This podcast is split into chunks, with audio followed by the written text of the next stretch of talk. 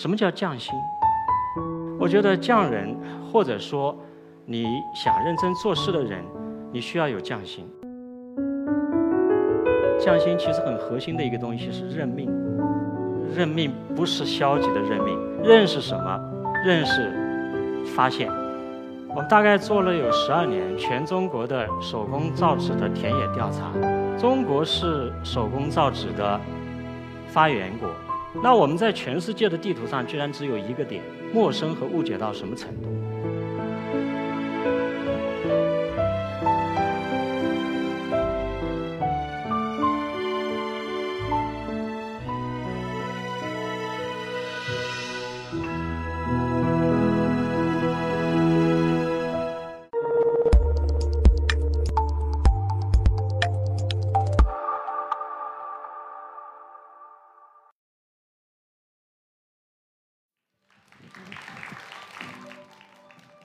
各位朋友，我是一课的讲者汤树坤啊，我来自中国科学技术大学。我们大概做了有十二年，就全中国的手工造纸的田野调查。这个田野调查的话呢，我们一个省一个省的去寻找。为什么会去寻找？曾经也看到过一个国际上的一个视频，这个视频呢是全世界的手工纸的分布。我看了之后我很意外，中国只有一个点。这个点在哪里呢？在安徽的泾县，就是现在宣纸的产地。那我看到日本差不多有十个点，韩国、东南亚，包括欧洲，有那么多的点，那中国只有一个点。那我们说，中国是手工造纸的发源国。我们如果从汉字来说的话，在汉朝的时候，啊，以汉民族的使用和生产为中心，他提炼出了一套方法。然后呢，这个技艺，它开始传向全世界。全世界的手工纸，不管是东传还是西传，它都是来自于中国。那我们在全世界的地图上居然只有一个点，那说明在当代的世界上，它对于中国的这样一个传统的发明和传统的技艺，其实一般人已经陌生和误解到什么程度。所以我们后来就想，不对啊，因为我们在安徽呢。知道不可能是这一个点，那我们就想，是不是能够去了解一下，到底在中国现在有多少的地方，有多少作坊，他在做手工纸？大概在十二年前，我们就开始做这个工作，那就一个村落一个村落的跑。我们首先是从云南开始，这是我们的文库的第一卷。这第一卷呢，我们跑了多少呢？跑了云南二十二个村落。涉及到好多的民族，云南还不是特别丰富的，贵州比它还丰富。贵州我们跑了有四十六个村落。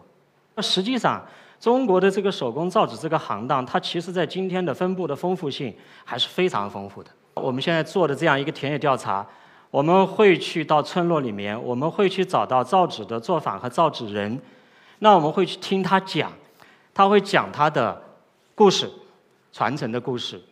讲它的历史，他会讲它的工艺，他还会讲它的使用，他还会讲它的问题。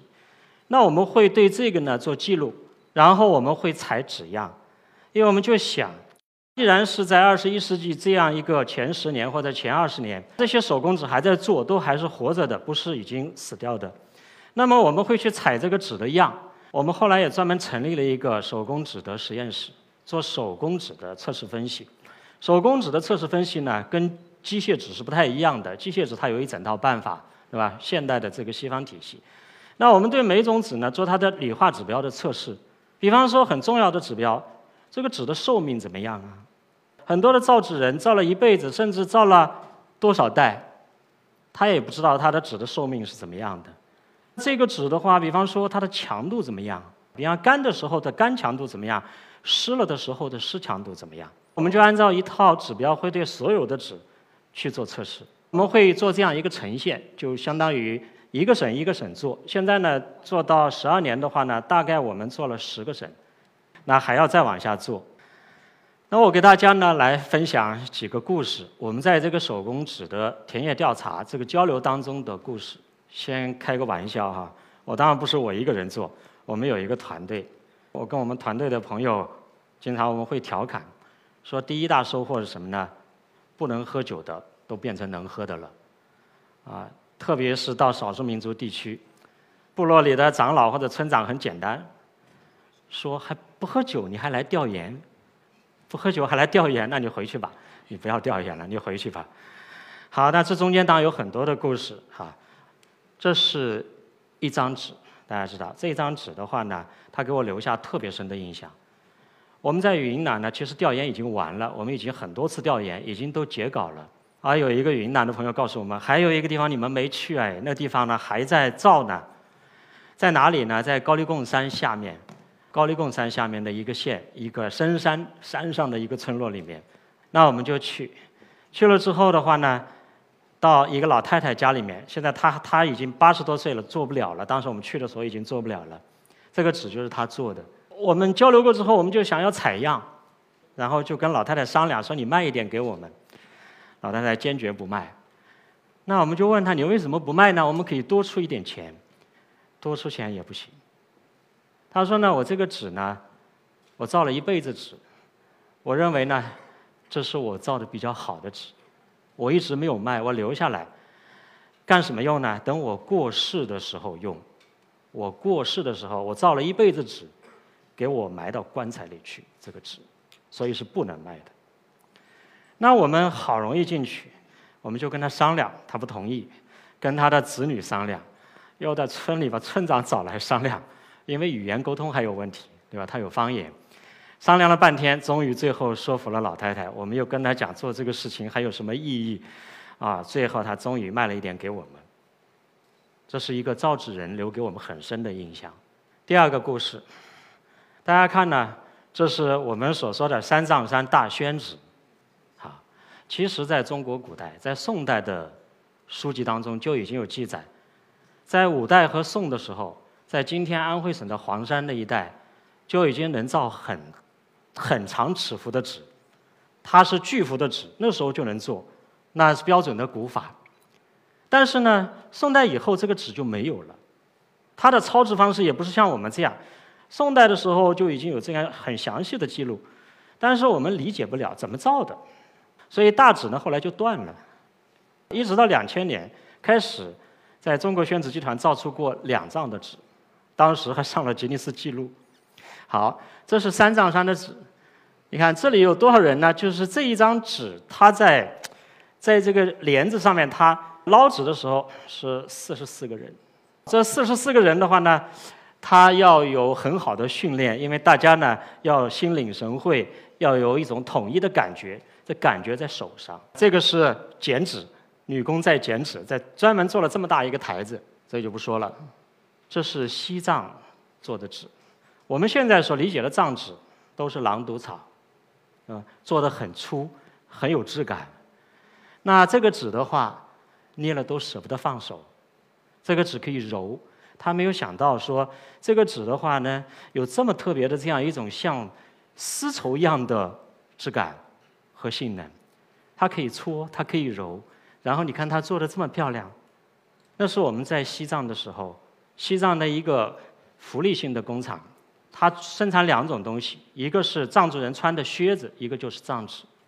它的造纸的人不是孤儿，就是残疾人，它是一个福利性的工厂。这是我们第一批国家级的东巴纸的传承人。我们最早去做中国手工纸文库的田野调查时候，第一站就去了他这个地方。他在哪里呢？在我们今天的香格里拉底下有一个村叫白地村。这是一个老东巴。我们知道，去东巴去调查的时候，因为东巴纸已经断了有几十年，我们就问这个老东巴：“你为什么要去做这个纸？”他给了我们一个答案。他说呢，因为我们民族呢，我们的东巴文化，我们的规矩是要在东巴纸上写的。他也不是用的我们的笔，比方说毛笔，他不是用的毛笔，他是用竹笔。他是竹子呢，抛一个口，他是用竹笔写的。他说呢，我们民族的这个经，我们必须用竹笔，在我们做的东巴纸上写。所以他这个家族。花了很多的时间去做恢复，而这个纸呢，做的时候是有毒的，很多的人都会有毒性反应。我们采样回来之后，有的人很敏感，我们拿到实验室分析的时候，我们有一个年轻的学生还过敏，那已经都拿回来的已经做成纸了，他还过敏。我现在要回到我这个文库本身，其实呢，我们在做文库的时候，日本人呢已经做了提议，日本人呢有三个专家，他们给我们的国家文物局做了个提议，说他们愿意出人出钱。在中国政府配合之下来去做中国手工纸的调查，他们愿意来做这个事。我们几乎是同时做的。他们有钱，他们有一整套的体系，我们没有。我们整个的调研经费都是自筹的，当然最后国家出版基金是给了出版经费。但是我们做到现在，我们已经做了十个省十卷，他没做，他钱花完了，他没做。好，这里就涉及到我们所讲的什么叫匠心。个人有个人的理解，我的理解的话呢，我觉得匠人或者说你想认真做事的人，你需要有匠心。那匠心是什么？我认为呢，匠心其实很核心的一个东西是认命，是认命。但我我理解这个认命不是消极的认命，认是什么？认识发现，发现你的这个命。就是你的从生到死这一段，你的这个命，你是在哪一格里面？我们知道人会在一生当中有很多很多的选择，对吧？越是你所处的这个界面大，你的选择就越多。那你能不能够认命？很多人是不肯认命的。所以就是说，我会不断的寻找机会，那机会会不断的出现，然后。我们就会不断的在转移我们干事情的这样一个方向，或者转移我们干事情的这样一个领域。那我理解，这是不认命。那不认命的话，我觉得很难有匠心。比方说，从手工纸领域来说，家族的传承，呃，年轻一代能认命吗？我们也遇到认命的。那我们在手工造纸当中也遇到很多他不认命的，他不肯做，他想出去。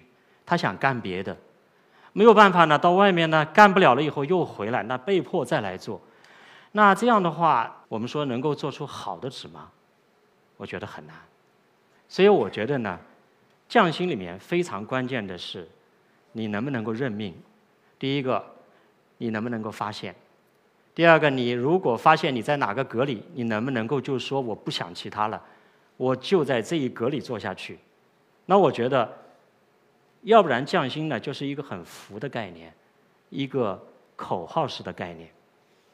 我觉得这个呢就比较麻烦了。我们如何能够集合各方的力量，或者是一种什么样的方式，能够有更多的做传统工艺、传统手艺的人，他能够坚持，他能够认命。好的，谢谢大家。